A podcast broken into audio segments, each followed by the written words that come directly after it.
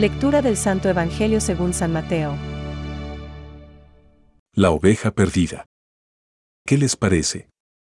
Si un hombre tiene cien ovejas, y una de ellas se pierde, ¿no deja las 99 restantes en la montaña, para ir a buscar la que se extravió? Y si llega a encontrarla, les aseguro que se alegrará más por ella que por las 99 que no se extraviaron. De la misma manera, el Padre que está en el cielo no quiere que se pierda ni uno solo de estos pequeños. Es palabra de Dios. Te alabamos, Señor. Reflexión. No es voluntad de vuestro Padre Celestial que se pierda uno solo de estos pequeños. Hoy, Jesús nos lanza un reto. ¿Qué os parece? ¿Qué clase de misericordia practicas? Quizás nosotros, católicos practicantes, habiendo gustado muchas veces de la misericordia de Dios en sus sacramentos, estemos tentados a pensar que ya estamos justificados ante los ojos de Dios. Corremos el peligro de convertirnos inconscientemente en el fariseo que menosprecia al publicano.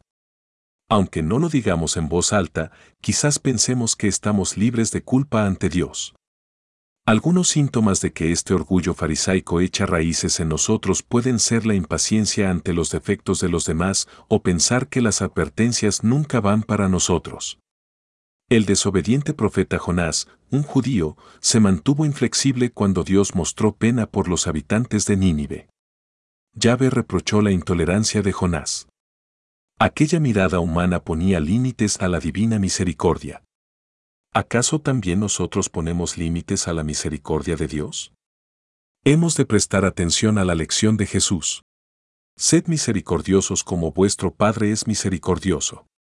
Con toda probabilidad, todavía nos queda un largo camino por recorrer para imitar la misericordia de Dios. ¿Cómo debiéramos entender la misericordia de nuestro Padre Celestial? El Papa Francisco dijo que Dios no perdona mediante un decreto, sino con un abrazo.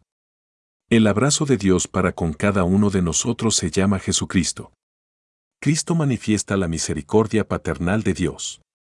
En el capítulo cuarto del Evangelio de San Juan, Cristo no airea los pecados de la mujer samaritana. En lugar de ello, la divina misericordia cura a la samaritana ayudándola a afrontar plenamente la realidad de su pecado. La misericordia de Dios es totalmente coherente con la verdad. La misericordia no es una excusa para tomarse rebajas morales. Sin embargo, Jesús debió haber provocado su arrepentimiento con mucha más ternura que la que sintió la mujer adúltera herida por el amor.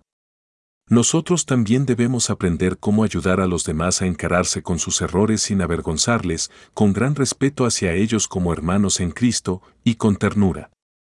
En nuestro caso, también con humildad, sabiendo que nosotros mismos somos vasijas de barro.